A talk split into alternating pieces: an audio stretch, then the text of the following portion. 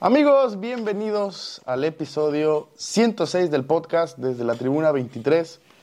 Yo soy Gabriel Vargas y como siempre les doy la bienvenida a lo que es el podcast, en donde sea que lo estén viendo, ya sea Reels, TikTok, YouTube, Spotify, Apple Podcast y un montón de plataformas más. Les agradezco de verdad que estén escuchando el contenido. Últimamente hemos tenido buenos eh, agradecimientos, sobre todo en los reels, en los shorts, en TikTok, mentándome la madre, diciéndome que tengo razón, diciéndome que no tengo idea de lo que estoy hablando.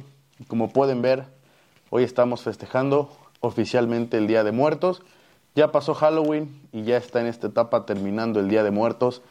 Teníamos que disfrazarnos. No sé de qué estoy disfrazado. Traigo un tipo eh, traje, como si fuera bote de basura, como si fuera reo. Traigo esta máscara que encontré en mis cosas y como siempre, les agradezco que estén hoy en el podcast. Eh, una media semana realmente no tan movida. Hay unos cuantos temas de los que hay que platicar.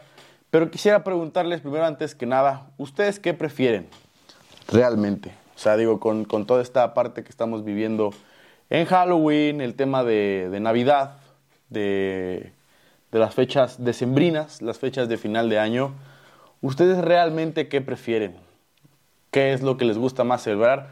A mí en lo personal, con toda esta parte de Halloween, teniendo yo 21 años, la verdad es que me gusta mucho el tema de disfrazarme, el tema de ir con amigos, ir a fiestas, eh, intercambiar disfraces, ideas, etcétera, etcétera. Me parece algo muy, muy, muy padre. Supongo que como niño todavía lo vivías con más emoción porque pues pides eh, dulces, te disfrazas los tres días, el, todavía el 30, 31, 1, y ya los que no salieron se disfrazan el 2. Eh, creo que esa es la parte divertida, que tus papás te saquen y veas un poco de, cómo está disfrazada la, la demás gente. Y el tema de Navidad creo que también es padre. O sea, realmente cuando eras niño, que era 25 de diciembre, bajabas y abrías tus regalos en chinga, 7 de la mañana, si te traían un juguete, si te traían un balón, si te traían un videojuego, a las 7 de la mañana ya lo estabas estrenando. Quizás la euforia y la emoción te duraba una semana y después lo botabas por aquel lado o dejabas de jugar frecuentemente con el, con el juguete, pero creo que son dos etapas eh, o dos fechas muy, muy divertidas, muy, muy interesantes. A mí en lo personal me gustan bastante. Ahora como adolescente, joven, adulto, como lo quieran poner, pues ya las cosas cambian un poquito, la emoción me parece que es distinta, habrá muchos a los que ya no les guste tanto, pero a mí en lo personal sí me mueve, me, gusta mucho, eh, son épocas donde te reúnes con amigos, familias, comes, eh, viajas, etcétera, etcétera, entonces creo que son cosas bastante divertidas. No sé realmente cuál preferiría, pero creo que diría que prefiero Navidad antes que Halloween, el tema de los suéteres también es, es muy divertido el tema de este lapso de Navidad, Año Nuevo, vacaciones, etcétera, etcétera, también es bastante divertido. Entonces creo que yo me, me inclinaría por Navidad, pero ya ustedes me dirán qué prefieren. Cambiando de tema y ya empezando a platicar un poquito de deportes, eh, me dio mucha risa el intro con la máscara, pero ya platicando de deportes, recientemente no hubo muchos eh, movimientos de lunes que grabé el podcast que se subió el martes al día de hoy que es jueves que ustedes lo van a estar viendo. Pero hay dos, tres temitas interesantes que quisiera platicar con ustedes. Tampoco adentrarnos tanto y hacer tan tan largo este podcast, pero para que tengamos un poquito en contexto. Hace unos días eh, se hizo oficial la candidatura y que Arabia Saudita va a ser sede del Mundial del 2034. He visto videos, sobre todo Vi el de Padilla, eh, vi algunos artículos, leí algunos también shorts que sacaron varios creadores de contenido, leí por ahí noticias, vi lo que compartía cada creador de contenido y cada medio periodístico que sigue el mundial, que sigue el fútbol en general.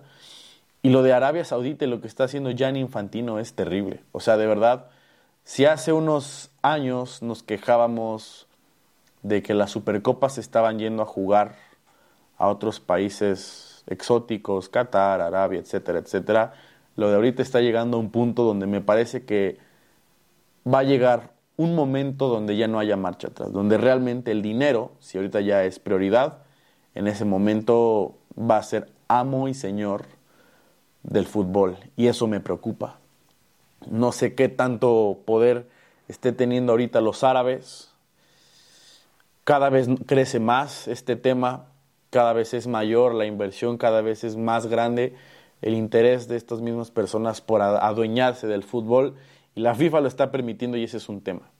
Dentro del tema de Arabia Saudita viene eh, el excesivo, el calendario excesivo en cuanto a partidos está sobre, sobre, sobre lleno, si se puede decir así. Está, el calendario de, de partidos en general de la temporada tiene ligas, tiene copas, tiene amistosos, tiene otros torneos internacionales de selecciones, aparte tiene eliminatorias, tiene los mismos clasificatorios rumbo al Euro y a la Copa América, tiene los clasificatorios a la Copa Africana, a la Copa Asiática, tiene la Copa Oro para los temas de, de CONCACAF, aparte tiene supercopas, aparte tiene amistosos, aparte tiene giras, aparte tiene compromisos por distintos países alrededor del mundo. O sea, realmente ahora entiendo lo que están viviendo los futbolistas. Yo entiendo la parte de que se han quejado de que es demasiado el uso de, los partidos que están poniendo y la contraparte es que con tantos contratos tan millonarios es necesario tener tantos partidos. Esto va de la mano con lo que está pasando hoy con Arabia Saudita. Lo que está pasando hoy con Arabia Saudita está claro. Se quieren adueñar de todo el fútbol y tienen todo el dinero para poder hacerlo. Y aparte tienen a la FIFA de su lado. En, en su video justamente Padilla explicaba que hay una regla que las selecciones o las confederaciones no se pueden, después de tener un mundial no puedes postularte hasta dentro de tres mundiales, o sea, omites dos y para el tercero ya te puedes postular. Con todo este desmadre, primero de la, del Mundial del 2026, cuando México, Canadá y Estados Unidos lo estén haciendo, ese es un desmadre porque está en tres, en tres países. Después es este tema que está entre Portugal, España, Uruguay, Paraguay, Marruecos y Argentina. O sea, ya es otro desmadre porque lo quieren hacer, lo quieren romantizar porque son 100 años. Y después ya te toca el de Arabia, que sigue siendo una cosa increíble. Me parece que, que más allá de volverse un espectáculo, esto se está volviendo un lavado de dinero y una corrupción sumamente grande. Jan Infantino nos ha hecho extrañar a Joseph Blatter, que también fue un corruptazo. Nos ha hecho extrañar a Michel Platini, que también fue un súper corrupto nos ha hecho extrañar a todos esos directivos y todas esas personas que en los, en los puestos altos que han estado en la FIFA, la mala gestión de Gianni Infantino nos ha hecho extrañarlos. Y eso no significa que esto sea algo bueno, pero es para que representemos y dimensionemos la mala y el juguete que estamos siendo para Gianni Infantino y para toda la FIFA en cuanto al fútbol europeo. Háblese de clubes, háblese de selecciones, háblese de futbolistas, háblese de entrenadores, háblese de aficiones, estadios, países. Todo, todo esto es una mafia y a mi parecer puede acabar con el fútbol. Mucha gente se ha preguntado por qué a la gente ya no le llama tanto la atención el fútbol, por qué las nuevas generaciones ya no están tan interesadas en ver fútbol y esta es una de las principales causas. No sé si la no sé si sea la más importante o la más fuerte, pero es una de las principales causas. Al tener tantos juegos, al tener tantas cosas que ver en cuanto al fútbol, la emoción ya no se vive igual. Hace unos años, dos, tres años, que surgió el rumor de que querían hacer la Superliga, muchos tacharon a Florentino Pérez de un villano, de por qué quería romantizar y por qué quería unificar a ciertos clubes poderosos del resto. Pero la realidad es que creo que ahora que lo veo, no sé si esa sí hubiera sido la mejor opción. Hemos perdido lo romántico del fútbol, hemos perdido la emoción, la sensación de querer ver fútbol por todo lo que está haciendo la FIFA y todo el desmadre que trae detrás Jan Infantino. Me parece increíble, me parece asqueroso, me parece innecesario y si los otros jeques, ya sea alguien que no sean los árabes, lo siguen permitiendo, el fútbol cada vez se va a unificar más hacia un costado. Y yo espero que no pase así, pero veremos ahora los mejores futbolistas preferir ir a jugar a Arabia por dinero que al mismo Real Madrid, Barcelona, Manchester United, Manchester City, por poner algunos nombres. Y esto es terrible. Vamos a ver en qué termina, pero al parecer de primera impresión esto es lo peor que le puede estar pasando a la FIFA, al fútbol y a todo lo que estamos viviendo en el deporte en general. Ahora como segundo tema, eh, recientemente hoy que están viendo jueves, El martes había anunciado ESPN justamente un nuevo fichaje. Sabemos lo que pasó con David Feitelson y dónde está ahora. Está por empezar a trabajar ahora sí con Televisa Deportes o bueno, TUDN ahora, con Univision y Televisa que están fusionados. Y se surgió el rumor, que también yo espero que se haga oficial en estos próximos días, de que Javier Alarcón era la siguiente movida de ESPN Deportes, el líder mundial en deportes. Y yo lo vi bastante bien, porque si bien Javier Alarcón tuvo una mala reputación de chismes cuando salió de Televisa, estuvo un rato ahora en, en, ¿cómo se llama? El 6, en el canal 6, Imagen, en Imagen Televisión, y ahora lo más seguro es que lo veamos próximamente en ESPN. Y me parece un muy buen fichaje, una muy buena contratación por parte de ESPN para no perder rating, para no perder la batalla frente al monstruo que es Televisa, frente a TV Azteca y quizás un poco frente a Fox Sports. Y su siguiente pegada es el Tuca Ferretti. Al Tuca Ferretti, después de su paso por Cruz Azul, lo vamos a ver en ESPN y me parece algo fantástico. La gente realmente lo va a ver mucho por morbo, porque conocemos el personaje del Tuca Ferretti, lo hemos visto en videos con sus clubes, enojado, mentando madres, hablando con grosería, su conferencia de prensa. Tuca Ferretti es un personaje hecho y derecho. Y no me refiero a que sea alguien falso, pero su personalidad es tan pura y tan sencilla y es tan carismático que esto solamente le va a traer beneficio, beneficio, beneficio a ESPN. Me parece una movida sumamente inteligente para seguir compitiendo. Si ya estaba perdiendo rating, quizás en cuanto a audiencia joven, por ver los programas, porque ya no va a estar David Feitelson, el Tuca Ferretti se los va a regresar. Eso estoy seguro. Me parece una movida sumamente buena, sumamente inteligente y va a ser una cara nueva la que veamos de Ferretti eh, ahora como analista deportivo. Justamente hoy, jueves, sale un clip de que ya discutió y lo hicieron enojar en la mesa de fútbol picante y esas son cosas que le van a seguir alimentando a la audiencia y a los números en general a ESPN. Entonces creo que va a ser interesante. Eh, yo espero que el Tucas mantenga su esencia, que no se deje llevar tampoco por la euforia o por el enojo, que se mantenga siendo él y eso le va a ayudar tanto a él como analista y empezar a crecer un poco más en este ámbito y también a, a ESPN como tal. Y está rodeado de gente tan fuerte como lo son los tiburones Álvaro Morales, Jorge Pietrasanta, Roberto Gómez Junco, eh, Heriberto Murrieta, Paco Gabriel de Anda, etcétera, etcétera, creo que son, son muy buena parte para complementar y es un muy buen núcleo para el tema del Tuca Ferretti. Entonces yo le doy a este movimiento un 10 de 10, sabiendo que David Feitelson se va a tu DN y que André Marín también a partir del próximo año será parte de esta televisora. ESPN no se va a dejar morir. Me parece que ESPN tiene que seguir haciendo este tipo de movimientos y veremos en el futuro a qué otro tipo de personajes llegan o contratan a esta televisora. Como cuarto tema, bueno, tercer tema, rápidamente hubo fecha doble en la Liga MX. Las Chivas, con todo y que son un desastre, son hoy cuarto, cuarto lugar general de la tabla de goleo, de la tabla de goleo, de la tabla general, perdón. Y es algo muy curioso, realmente. Repasemos rápido la tabla en general y ya después vamos eh, indagando equipo por equipo en cuanto a importancia. El América es primero 36 puntos, puede llegar a 42 puntos. Tigres es segundo, pierde ayer contra Cholos 2 por 0. Monterrey es tercero, Chivas es cuarto, Cholos es quinto, San Luis es sexto, Puma séptimo, Toluca octavo, León noveno y Mazatlán décimo. Eh, entrar al play-in está peleado porque Pachuca, Juárez, Santos y Cruz Azul pueden todavía pelear. Atlas, Puebla, Querétaro y Necaxa ya lo tienen más pelada, pero todavía hay posibilidades hasta el lugar 14 para meterse al play-in en este nuevo formato de Liga MX. Ahora sí, platiquemos uno por uno en cuanto a equipos importantes. El América me parece que ayer da un partido flojito, o sea, no se vio una, una máquina planadora, pero siempre lo he dicho, los equipos buenos ganan a pesar de. Y el América ganó, no goleó y no gustó y no en todos los partidos tiene que gustar y golear para poder ser ese líder general eh, unánime en el torneo, pero sabe ganar partidos. Es lo que le pides a un equipo que aspira para ser campeón, que es de los dos principales candidatos a ganar el título. Ayer van y visitan San Luis, que en esta temporada no ha sido una plaza fácil de visitar, pero el América en sus últimos cinco, cinco visitas hasta antes de la de esta última que jugaron el día de ayer.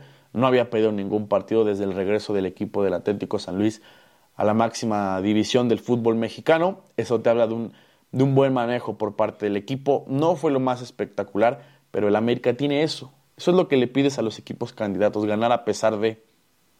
El San Luis tampoco es un equipo fácil, por algo está en sexto lugar, por algo en algún momento fue líder general. Tenían muy bien estudiados al América.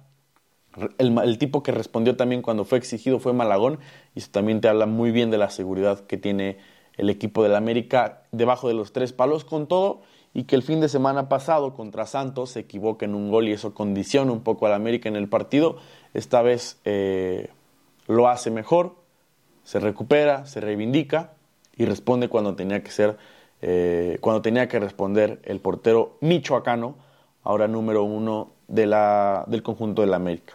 En segundo lugar, creo que esto no sé si nos haga preocupar un poquito, pero no sé qué tan fuertes son los Tigres como visitantes. Al menos no esta vez. Pero tengo que decirles algo. Cholos, creo que, si los voy a decir, solo ha perdido un juego como, como, como local.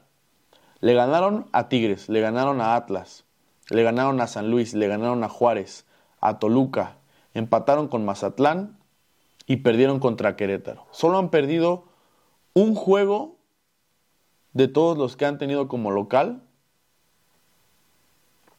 Ah, no, han perdido dos, porque también pierden contra Pumas. En... Sí, también pierden contra Pumas, pero han perdido dos juegos en lo que va de la campaña como locales. Y no pierden un juego como local desde el 30 de julio. No es mentira, esta fue la League's Cup. Solo han perdido un juego como locales y fue frente a Pumas y fue en la jornada 1. A partir de ahí, Cholos no ha perdido un solo juego como local en este torneo. Eso te habla bien del trabajo de Miguel Herrera. Yo al menos lo critiqué mucho cuando el equipo no se veía por dónde el, semestre pasado. Se reivindicaron en la League's Cup, porque en la League's Cup también fueron horribles, y a partir de ahí se han vuelto un equipo al menos sumamente sólido como locales y como visitantes han sacado uno que otro susto. Creo que Cholos puede ser un equipo interesante en esta, en esta fase final. Tienen un buen portero, un muy, muy buen portero con Toño Rodríguez, con todo y que lo criticamos y que dijimos, o muchos dijeron que iba a la selección mexicana por el tema de Diego Coca. Tienen una buena línea defensiva con Balanta, Díaz, Contreras y Barbosa. Rivera como contención fijo también se ha, se ha comportado a la altura. Madrigal ayer incluso mete gol. Blanco lo mismo, Rodríguez, Castañeda y González. Castañeda, el número 10 del equipo, también ha respondido bien. Ha ido de menos a más y al menos en estos últimos partidos lo ha hecho bastante bien. Me parece que Cholos tiene ahí su mérito. Por algo está Miguel Herrera y por algo todos los equipos siempre buscan a Miguel Herrera y por ahora están respondiendo. 23 puntos en la quinta posición a falta de dos jornadas. Y volviendo al punto de Tigres, ¿nos preocupa Tigres como visitantes? Realmente, somos, eh, siendo sinceros, a mí sí un poco, y vamos a revisar sus números como visitante. Esta vez visitan a Cholos, pierden. El sábado pasado visitaron a Chivas. Como visitantes terminaron ganando el partido. Le ganan a Monterrey también como... como no es cierto, ahí sí eran locales. A ver, pierden contra Cholos de visita. Ganan a Chivas como visitante 4 por 0. Empatan con Pachuca 1 por 1 como visitantes le ganan al Mazatlán 3 por 2 como visitantes. Le ganan, bueno, son locales, pierden como visitantes contra el Atlas, mm, pierden como visitantes contra Pumas, le ganan al Necaxa como visitantes y empatan con Juárez como visitantes. Tigres no es ese equipo poderoso como visitante, ya lo vimos en cuanto a números, ha ganado unos cuantos partidos, pero suele perder más de los que gana como visitantes. Eso puede ser un factor, sobre todo en una hipotética final frente al América cuando les toque ir a visitar el Azteca. Creo que por ahí tenemos que tener un poco de cuidado para ver qué tal eh, lo llevan a cabo el, el, equipo de Robert Dantes y Boldi. Monterrey, a falta de un partido, tiene 26 puntos, es tercero general. Chivas, con todo y el desmadre que hubo en cuanto a disciplina dentro del equipo. Con todo y el desmadre que hubo con Belko Paunovic y si se iba a ir o no se iba a ir del equipo. Con todo y que no tienen delantero 9, que son un equipo con una plantilla todavía un poco limitada en cuanto a recursos, me refiero a la banca un poco, con todas las lesiones, con todas las suspensiones. El equipo está cuarto con 24 puntos y dependen de ellos mismos para clasificar en la posición directa. Eso es importante porque dentro de todo el desastre, las Chivas tratan de ser demeritados en lo que están haciendo, pero son lo menos bueno de lo mejor, es decir, el puesto número 4 después de los principales candidatos al título que son América, Tigres y Monterrey. Ahí está Chivas y eso tiene mérito, porque antes Chivas ni siquiera estaba compitiendo en lo más alto de la tabla y esta temporada por segundo torneo consecutivo están ahí peleando la punta. No les va a alcanzar para ser en los primeros tres puestos, pero eso te habla bien de que el equipo ha tenido un crecimiento. El proyecto va por buen camino, ganan, eso es importante.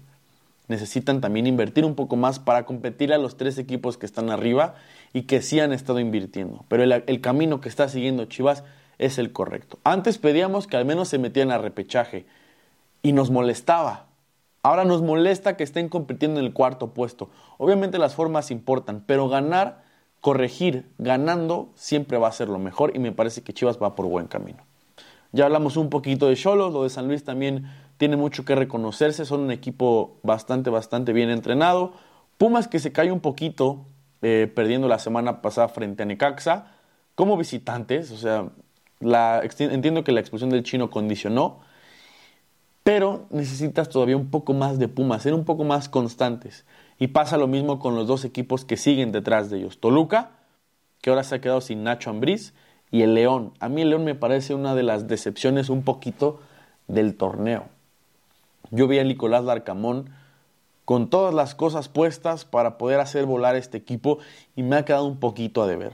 No son vistosos, les cuesta trabajo ser contundentes, un partido lo ganan y el siguiente no, entonces yo espero algo más de León porque tienen la plantilla necesaria para ser un equipo al menos contendiente, al menos en los primeros seis y no en los primeros nueve.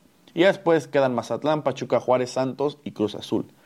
Y ahí les va quien puede ser interesante que se meta. Cruz Azul viene viene con Racha y Santos. Estos dos equipos, si se meten al play y logran meterse a liguilla, puede ser interesante el papel que puedan hacer. Le van a sacar un susto a los de arriba y no vería mal que incluso se puedan colar a la fase final, ya sea de cuartos o semifinales. No sé si alcance para una final, pero sí los veo en dado caso de que se metan al play-in, pueda sacarles un susto.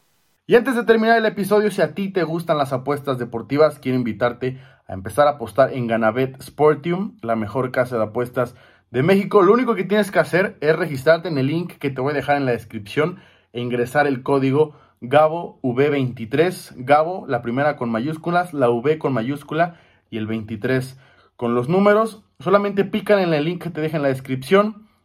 Deposita al menos 100 pesos y ten en tu primera apuesta una free bet de mil pesos. Bonos, sorpresas y los mejores momios solamente en Ganabet Sportium. Por aquí te voy a dejar el código para que vayas y te registres y también el link para que le piques y empieces a apostar. Y ya para terminar, hay dos temas muy, muy rápidos, sumamente puntuales. Ahí esta semana en el fútbol europeo fue una semana de copas. Muy poco que, que ver, la verdad, porque son las fases primeras. Pero hay un club que perdió y es el Bayern Múnich. El Bayern Múnich perdió frente, ahorita les digo el nombre porque estaba complicado pronunciar el nombre, pero el Bayern Múnich pierde frente al FC Saarbrücken de la tercera división alemana. Eh, este equipo se encuentra en la posición número 15 de 20 de la tercera liga alemana y fue y venció al Bayern Múnich en el minuto 96. Está solamente a dos puntos del descenso. Y es lo que les decía al principio, este tipo de partidos, este tipo de historias es la esencia del fútbol. Entiendo que obviamente tú ves a Cristiano, ves a Messi, Mbappé, a Haaland, pero cuando te cuentan este tipo de historias a los más chicos, a los nuevos aficionados, estas son las historias que te enamoran del fútbol. Son las historias que, se ven sumamente improbables y que terminan convirtiéndose en realidad cada cierto tiempo. No es muy común verlos, pero cuando pasan, son un fenómeno en el tema futbolístico. Imagínate decir que eliminaste al Bayern Múnich en la segunda ronda de la Pocal, que eres el casi el último lugar, cerca de los últimos lugares de la tercera división de Alemania y que aún así fuiste le plantaste cara a uno de los principales candidatos a llevarse la, Champions League, uno de los dos o tres principales candidatos a llevarse la Bundesliga y el actual campeón del mismo torneo que es la Bundesliga. Casos como este, casos como el Leicester, casos como el Girona que se está viendo en la Liga Española, casos como el Ajax hace unos años en Champions League, este tipo de historias son los que enamoran a la gente del fútbol. Y este tipo de historias son las que marcan diferencia con cada deporte. Ver clubes tan, tan pequeños o con tan poco presupuesto a comparación de los más grandes, ir y pegarles sin importar condiciones.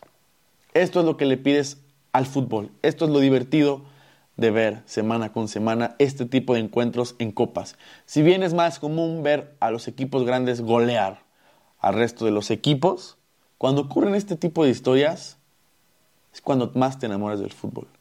Y es la esencia que a mi parecer se está perdiendo con todo el negocio de la FIFA, etcétera, etcétera.